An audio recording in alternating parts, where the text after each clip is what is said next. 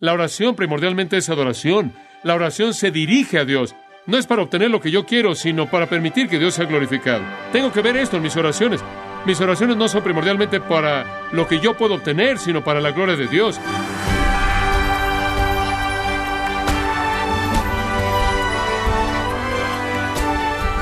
Le damos las gracias por acompañarnos a este subprograma Gracias a vosotros con el pastor John MacArthur. Quizás usted ha leído el libro To Kill a Mockingbird por Harper Lee. En esta clásica literatura americana, Atticus Fitch le dice a su hija Scott, Nunca entiendes a una persona hasta que ves las cosas desde el punto de vista de ellos.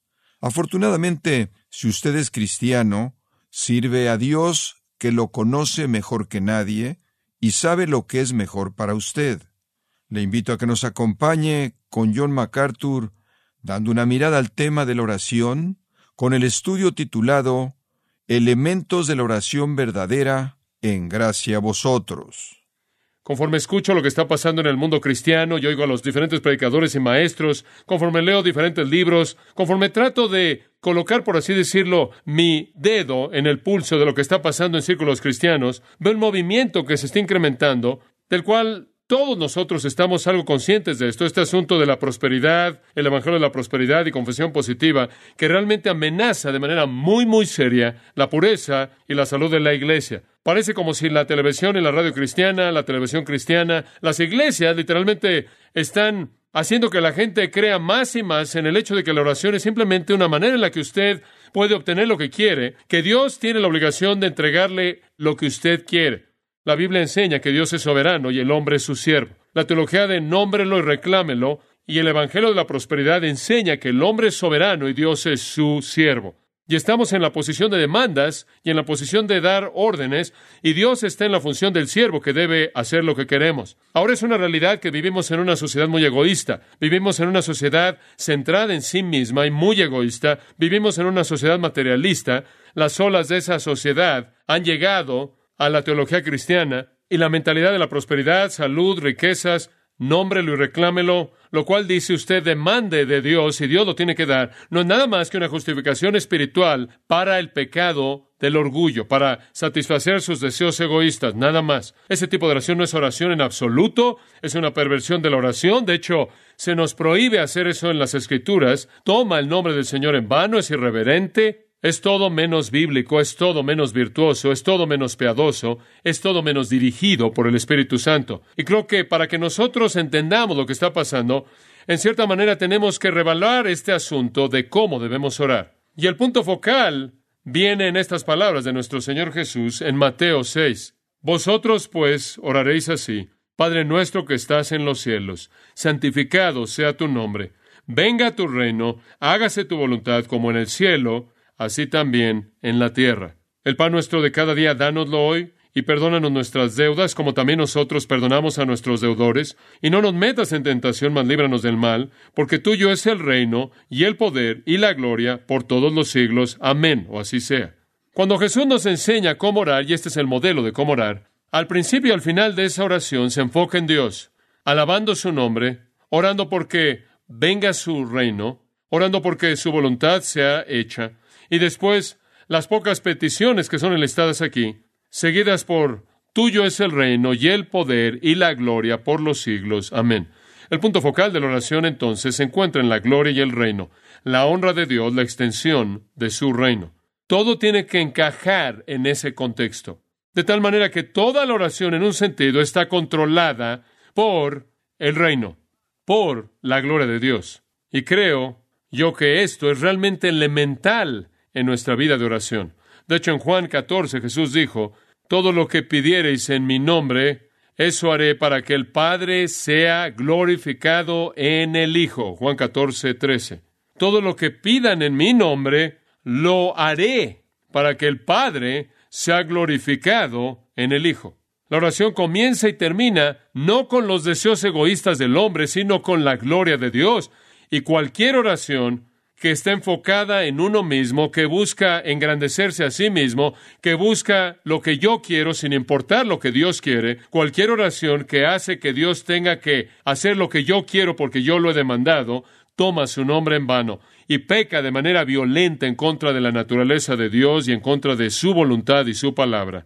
Y cuando vienen estas personas con este tipo de oración de nómbralo y reclámalo y dicen que Dios quiere que usted tenga salud y sea rico y sea próspero y tenga éxito y parecen ser espirituales, sepa esto, no son espirituales porque su preocupación no tiene que ver con la extensión del reino y la gloria del nombre de Dios, sino con la extensión de su propio imperio y la satisfacción de sus propios deseos. Debemos entender eso. El error de esto no es un error periférico, es un error que se encuentra en el corazón mismo de la verdad cristiana, esto es, la naturaleza de Dios es atacada. Usted regresa al Antiguo Testamento y retoma, por ejemplo, profetas que estaban en situaciones terribles, comenzando en Jeremías capítulo 32. Jeremías está en la prisión. Él está tratando de predicarle a una nación de personas que no va a oír, quieren cerrar su boca, no están interesados en nada de lo que él dice. En últimas, lo arrojan a un foso,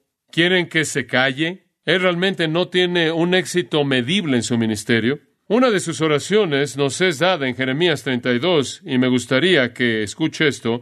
Al final del versículo 16 dice, Oré a Jehová diciendo, aquí está su oración, observe la ausencia de alguna petición personal. Oh Señor Jehová, he aquí que tú hiciste el cielo y la tierra con tu gran poder y con tu brazo extendido, ni hay nada que sea difícil para ti, que haces misericordia a millares y castigas la maldad de los padres en sus hijos después de ellos. Dios grande, poderoso, Jehová de los ejércitos es su nombre grande en consejo y magnífico en hechos, porque tus ojos están abiertos sobre todos los caminos de los hijos de los hombres, para dar a cada uno según sus caminos y según el fruto de sus obras. Tú hiciste señales y portentos en tierra de Egipto hasta este día, y en Israel y entre los hombres, y te has hecho nombre como se ve en el día de hoy, y sacaste a tu pueblo Israel de la tierra de Egipto con señales y portentos, con mano fuerte y brazo extendido y con terror grande, y les diste esta tierra, de la cual juraste a sus padres que se las darías, la tierra que fluye leche y miel. Y entraron y la disfrutaron, pero no oyeron tu voz, ni anduvieron en tu ley, nada hicieron de lo que les mandaste hacer, por tanto has hecho venir sobre ellos todo este mal.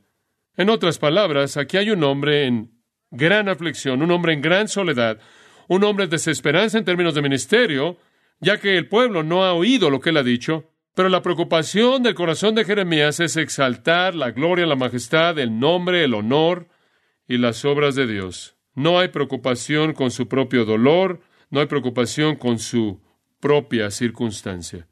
En Daniel capítulo 9, Daniel también en una situación muy difícil, en medio de la transición entre dos grandes imperios mundiales, representando a un pueblo que está lejos de su tierra, en una tierra extranjera, clama a Dios en oración en el capítulo 9, versículo 3. Y volví mi rostro a Dios el Señor, buscándolo en oración y ruego en ayuno, silicio y ceniza. Lloré a Jehová mi Dios e hice confesión diciendo, ahora, y esto es lo que dijo, y así es como comienza su oración, ahora Señor, Dios grande, digno de ser temido, que guardas el pacto y la misericordia con los que te aman y guardan tus mandamientos. Hemos pecado. Y de nuevo, el inicio de la oración viene con una afirmación de la naturaleza y la gloria y la grandeza y la majestad de Dios. Ese siempre la perspectiva piadosa. Dios, tú estás a cargo, Dios, tú eres glorioso, Dios, tú eres santo.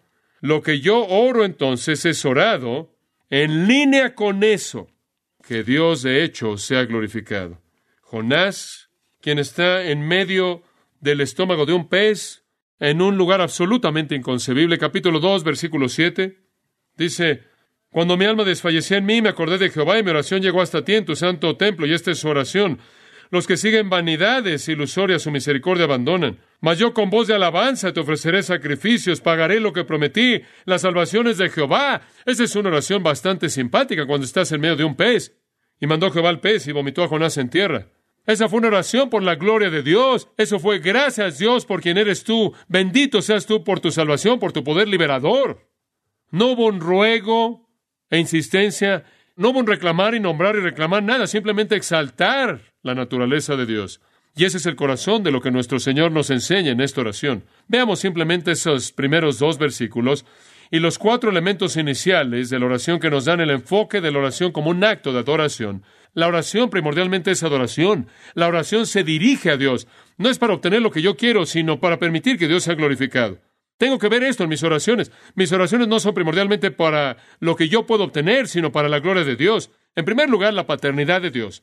Esto es que Dios es Padre. Padre nuestro que estás en los cielos. Esta es la base, por cierto, de nuestro denuedo en la oración. Vamos a Dios porque Él es no solo nuestro Rey. Vamos a Él porque Él no es nuestro Rey nada más. Él no es nada más nuestro monarca. Él no es nuestro juez nada más. Él no es nada más nuestro creador, sino que también es nuestro Padre. Y esa expresión hermosa nos da el sentido de acceso y el denuedo, el atrevimiento para venir de manera íntima a su presencia, como un hijo o hija vendría a la presencia de su propio Padre. Isaías 64.8.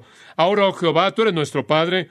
Nosotros somos el barro y todo nuestro alfarero. Somos la obra de tus manos. Ese es el reconocimiento. Señor, tú nos hiciste, tú nos diste vida, tú nos diste nacimiento, tú provees nuestros recursos, te pertenecemos a ti a través de el vínculo de una vida en común a través de la fe en Cristo. Somos tus hijos. Y cuando yo vengo a Dios en oración, vengo en primer lugar al que es mi Padre. Es muy diferente de los paganos que venían a una deidad vengadora, enojada, violenta, injusta, cruel, celosa, envidiosa. No tenemos que apaciguar a Dios, venimos a nuestro Padre amoroso.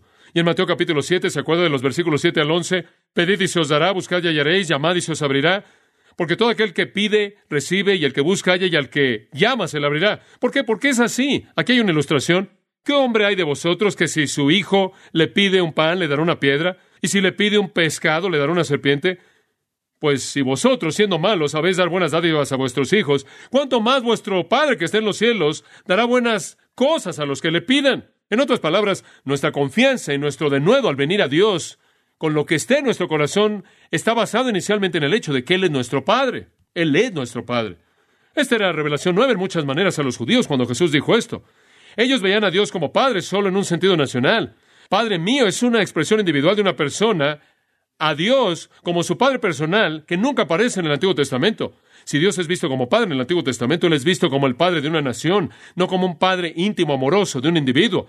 No es sino hasta que Jesús vino y reveló a Dios como el Padre amoroso, íntimo, que realmente se convierte para aquel que viene a Él y podemos decirle Padre mío. Y el apóstol Pablo dice que podemos llamarlo Abba Padre, lo cual significa papi, papito, Romanos 8:15. Esos son términos de cariño, términos de intimidad, y entonces Él es nuestro Padre. Jesús lo llamó Padre más de 70 veces en el Nuevo Testamento. Cada vez que Él oró, Él lo llamaba Padre, con una excepción, y esa fue la ocasión cuando Él fue separado de Él, llevando el pecado, y después Él dijo, Dios mío, Dios mío, ¿por qué me has desamparado? La intimidad fue perdida en el momento de la muerte espiritual, de la separación espiritual. Pero Jesús regresa y dice, Dios es mi Padre y Dios también es vuestro Padre. Lo dice en Juan 20, versículo 17. ¿Se acuerda de la afirmación? Él dijo esto, no me toques a María, todavía no he ascendido a mi Padre. Pero ve a los hermanos y diles, yo asciendo a mi Padre y a vuestro Padre, a mi Dios y a vuestro Dios. Él no solo es mi Padre, Él es el Padre de ustedes. Entonces, en nuestras oraciones, Venimos a un Dios, vamos a un Dios quien es nuestro Padre, nuestro Padre amoroso, y podemos ir con un sentido de intimidad, podemos ir con denuedo y confianza como un niño iría a su Padre. No hay temor ahí. Esto era noticia no solo para los judíos, quienes veían a Dios como alguien muy separado y un Padre solo en un sentido nacional. Los judíos ni siquiera nombraban el nombre de Dios. Cuando el nombre de Dios venía, se quedaban callados, ni siquiera hablaban de ello. Estaban tan distantes de Dios y Dios se había vuelto algo tan aterrador para ellos pero añade a eso el mundo grecorromano y la cultura ahí, en cuanto a que tenían las mismas ideas. Los dioses que ellos habían creado eran dioses que estaban mucho más allá de cualquier preocupación de la humanidad. Ellos, los estoicos, por ejemplo, un grupo famoso filosófico entre los griegos y los romanos, habían decidido que el atributo esencial de Dios era apateia, eso significa apatía, que Dios era esencialmente apático. No en el sentido de la palabra en español apático significa indiferente, Apatei en el griego significa más que indiferente, significa incapaz de sentir algo, sin ningún patos, sin ningún sentimiento, sin ninguna emoción. Y ellos decían, debido a que el hombre siente amor y odio, debido a que el hombre siente gozo y tristeza, debido a que el hombre siente contentamiento y enojo, el hombre es volátil y todos los problemas de la vida están ligados en la capacidad del hombre de sentir el rango de emociones. Por lo tanto, Dios no puede ser una víctima de esas cosas. Entonces, para apartar a Dios de la lucha del hombre y hacerlo más grande que el hombre, Él debe ser un Dios que es absolutamente apateía, más allá de sentir cualquier cosa. Y entonces los estoicos dijeron, Dios no tiene la capacidad esencial de experimentar ningún sentimiento en absoluto. Pero Jesús dijo, eso simplemente no es verdad. Usted puede ir a Él como su Padre amoroso, y Él responde porque Él se preocupa. Él no carece de pasión, Él no carece de emoción, Él no carece de sentimiento. Los epicúreos establecieron otro atributo que pensaban que era el atributo primordial de Dios, y ese era el atributo que es la palabra taraxia. Significa perfectamente sereno y perfectamente calmado. Y esa es la misma idea. Ellos dijeron que si Dios estuviera involucrado en los asuntos del mundo, Dios estaría tan enojado como el resto de la gente. Entonces, para que Dios mantenga su serenidad, Él debe ser absolutamente incapaz de sentir nada que pueda afectar su estado permanente de calma. Entonces, ellos habían postulado que Dios era algún tipo de personalidad sin sentimientos, sin pasión, sin emociones, sereno, que no tenía sentimientos en absoluto, sin importar lo que estaba pasando en el mundo. Y los judíos realmente sintieron que Dios estaba tan lejos que ni siquiera podían pronunciar su nombre. Jesús irrumpe la escena y comienza a hablar de la intimidad con la que los hombres y mujeres pueden conocer a Dios. Dos ejemplos más modernos de los que leí. Leí de Tomás Hardy, a quien se le preguntó, ¿qué uso podría tener la oración para alguien? Porque cuando usted ora, todo lo que usted orando, y él dijo esto, y cito, la cosa soñadora oscura que no oye, que gira la manivela de este ídolo, se muestra. Fin de la cita. Para él Dios era alguna cosa que estaba soñando, que no oía y que era oscura. Y el veredicto final de Voltaire de la vida fue que era una mala broma, la farsa se acabó. Y H. G. Wells, en una de sus novelas, presentó un retrato de un hombre que estaba derrotado por el estrés y la aflicción y la tensión de la vida moderna. Su única esperanza era tratar de encontrar comunión con Dios. Y el hombre dijo esto, yo lo haría tan pronto como pienso en refrescar mi garganta con el Milky Way o estrechar las manos con las estrellas. Dios no siente nada, es indiferente. Albert Einstein fue entrevistado en una ocasión. Se le preguntó si él creía en Dios, en un Dios, y él dijo, definitivamente hay una fuerza cósmica que ha creado las cosas. Pero él dijo, nunca podremos conocerlo. Pero eso simplemente no es verdad, eso simplemente no es verdad. Dios no carece de emoción, Dios no está totalmente lejano, Dios es visto por nosotros, creo yo en Jesucristo, llevando toda la pasión que jamás podría ser llevada. Llorar, conocer tristeza, conocer gozo, dolor, conocer toda la emoción humana, y de esta manera es un Padre amoroso que entiende lo que sus hijos enfrentan. Y vamos a un Dios que no necesita ser apaciguado, sino que abraza, nos abraza como los suyos. Eso hace un lado el asunto del temor, eso hace un lado el asunto del temor. No temo a Dios, porque Jesucristo me ha hecho aceptable con Dios y por ello no temo a Dios. Yo soy su hijo ahora, Él me ha adoptado en su familia. Quizás usted leyó la leyenda más importante de todas las leyendas griegas, supuestamente es la leyenda de Prometeo. Prometeo era una deidad en el panteón de los dioses en Grecia. Y en los días antes de que el hombre poseyera el fuego, ellos dijeron que la vida era difícil. No había fuego, no había calidez, no podían cocinar y demás. Y entonces, tristemente, un día Prometeo decidió sacar el fuego de la esfera de los dioses y dárselo a los hombres como regalo.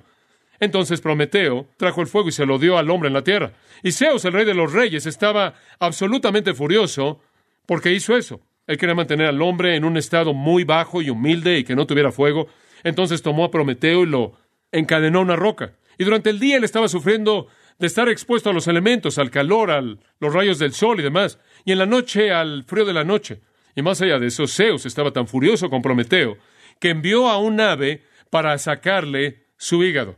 Pero seguía creciendo y cada vez que volvía a crecer los griegos decían que el ave venía y lo volvía a arrancar. Y dice usted, ¿cuál es el punto de todo eso? ¿Quién quiere un dios como Zeus? Eso es típico de los dioses antiguos.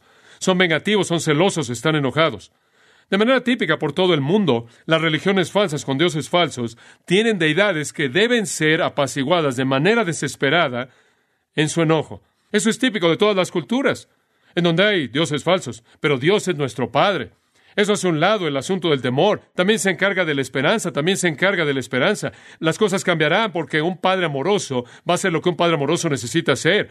Si le pedimos pan, Él no nos va a dar una piedra. Si le pedimos un pescado, Él no nos va a dar una serpiente, sino que lo que le pidamos, Él va a hacer eso para sus hijos amorosos si encaja dentro de su voluntad.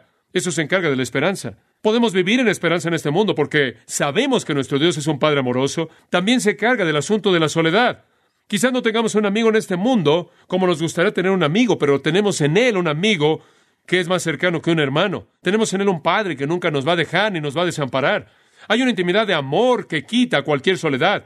Un creyente puede estar sin recursos humanos y tener la presencia de Dios y eso es suficiente. En cuarto lugar, se encarga del asunto del egoísmo. Observe lo que dice Padre nuestro y dice nuestro pan diario en el versículo 11 y nuestras deudas y nuestros deudores y no nos metas en tentación y líbranos del mal. El punto es que toda nuestra oración incluye una familia. No estamos solos en esto, tenemos hermanos y hermanas que también son hijos de Dios y lo que pidamos debe incluirlos también a ellos. En otras palabras, no estoy diciendo, Dios, dame lo que yo quiero. Lo quiero sin importar cómo afecta a los demás. No sé cómo es en su familia, pero en nuestra familia tratamos de hacer las cosas para los niños juntos. Y si uno de nuestros hijos viene a pedir algo y quiere algo particular de nosotros, quizás nos sentiríamos bien en darle eso a ese hijo, solo si de alguna manera podemos hacerlo igual para los otros hijos. Hay un sentido en el cual parte de ser un padre es abrazar el hecho de que ningún hijo existe en aislamiento de los otros hijos, sino que todos son parte de una familia. Y entonces mi vida de oración simplemente no es quiero esto, demando esto, dame esto, sino que mi vida de oración es, Padre, tú tienes muchos hijos, sea lo que tú creas que es mejor para mí como uno de esos hijos, aquí está mi petición. Eso se encarga del asunto del egoísmo, ya que Él es nuestro Padre, no solo mío. Eso se encarga del asunto de los recursos también en nuestra vida de oración. Dice, Padre nuestro que estás en los cielos. Él no está ligado a la tierra, Él no está limitado por las limitantes de la tierra. Estamos acostumbrados a una cantidad de recursos que está decreciendo. Lo oímos todo el tiempo que los recursos naturales de este mundo están disminuyendo, y eso es verdad. Entendemos la ley de la entropía, que las cosas van en declive, que todo se está moviendo hacia la desintegración. Entendemos lo que significa que se acabe algo cuando usted lo usa. Usted compra la caja llena y en una semana la caja está vacía. Entendemos eso. Usted usa el contenido de la botella y la botella está vacía. Pero en términos de recursos espirituales y eternos, eso ni siquiera existe. Se derraman todos los recursos y no disminuyen en nada. Ahora, no entiendo eso, simplemente lo creo. Entonces, cuando vamos a Dios con nuestra necesidad, el hecho de que Él está en el cielo, que es sobrenatural, que va más allá de los recursos que decrecen en este mundo, significa que el asunto de los recursos está cubierto. Lo que necesitamos recibir de Él por su propósito está disponible. También se carga del asunto de la sabiduría. ¿Se acuerda de la línea? El Padre sabe lo que es mejor. Y cuando yo voy a Dios como Padre, yo tengo que reconocer que Él sabe lo que es mejor. También se encarga del asunto de la obediencia. Un Padre debe ser obedecido. Inclusive Jesús obedeció al Padre. Y esa es parte de la relación del Padre e Hijo. Entonces, cuando yo oro, Padre nuestro, lo que realmente estoy diciendo es, Dios, reconozco que soy tu Hijo. Reconozco que tú me amas y tengo un acceso íntimo a ti. Yo reconozco que tú tienes recursos absolutamente ilimitados, los cuales podrían ser usados a mi disposición. Yo reconozco que tú tienes una familia mucho más grande que yo mismo, quien tiene necesidades. Yo reconozco que vas a hacer lo que es mejor para mí. Yo reconozco que necesito obedecerte y reconozco que lo que tú haces, tú sabes lo que es mejor. Y así es como comienza la oración comienza con una afirmación del hecho de que Dios es mi Padre. Eso significa recursos. Eso significa obediencia. Ese es el corazón de ella. Todos los recursos están ahí. Y el llamado a la obediencia también está ahí. La Biblia dice que Dios sabe cuando cae un ave. Recuerdo leer a J. E. McFadden, quien dijo que el libro de las Escrituras, cuando dice que un ave cae, si usted ve el griego, realmente significa más que cae. No solo que Dios sabe cuando cae un ave al suelo, en el sentido de muerte.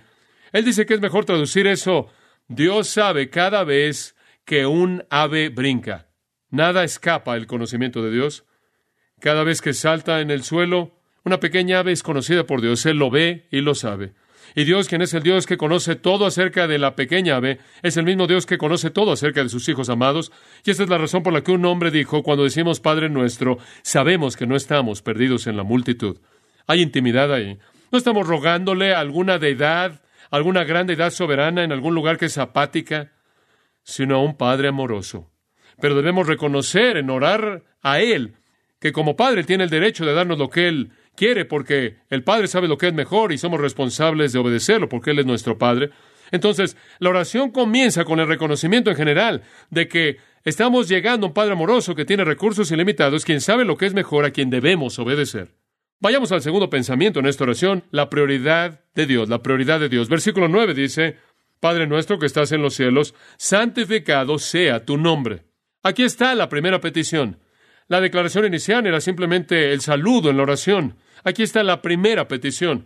Y la esencia de esta petición es adoración. Dios, lo primero por lo que oro es que tu nombre sea santificado. Estaba leyendo anoche la biografía de Arthur Pink, un gran maestro de la palabra de Dios. Una de las cosas que él dijo está muy, muy, muy relacionada con esto y creo que es práctico. Él dijo, y cito, con qué claridad es el deber fundamental en la oración aquí presentado.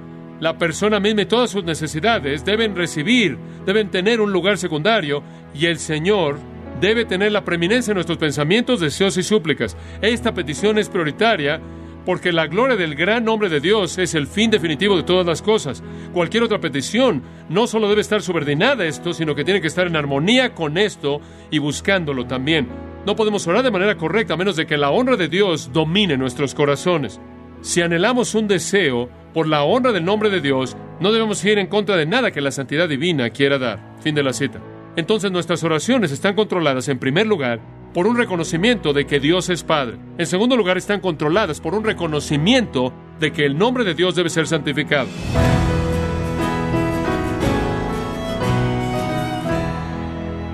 Ha sido John MacArthur mostrándonos que la oración consiste en recordar lo que ya se tiene en Cristo que en hacer peticiones. Parte de la serie titulada Elementos de la oración verdadera en gracia a vosotros.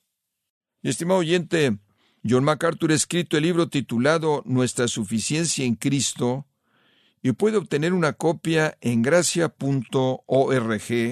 o en su librería cristiana más cercana.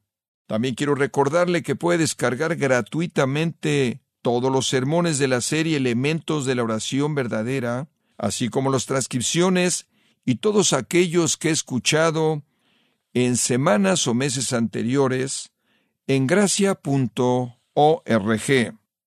Si tiene alguna pregunta o desea conocer más de nuestro ministerio, como son todos los libros del pastor John MacArthur en español, o los sermones en CD, que también usted puede adquirir, escríbanos y por favor mencione la estación de radio por medio de la cual usted nos escucha en gracia a vosotros.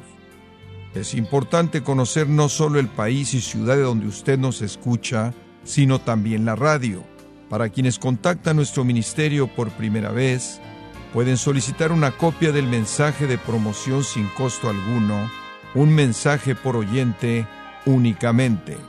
Si usted vive en los Estados Unidos o Puerto Rico, escríbanos a Gracia Vosotros, P.O. Box 4000, Panorama City, California 91412 o puede escribirnos a través del siguiente correo electrónico radio arroba Bueno, en nombre de John MacArthur y el personal de este organismo, queremos darle las gracias por su tiempo y sintonía y queremos pedirle que no deje de orar por este ministerio, como también por la estación de radio por la cual usted nos escucha de lunes a viernes. Este es su amigo Miguel Contreras, invitándola a que sintonice nuestra próxima edición para que juntos continuemos desatando la verdad de Dios un versículo a la vez. No se lo pierda, aquí en Gracia Vosotros.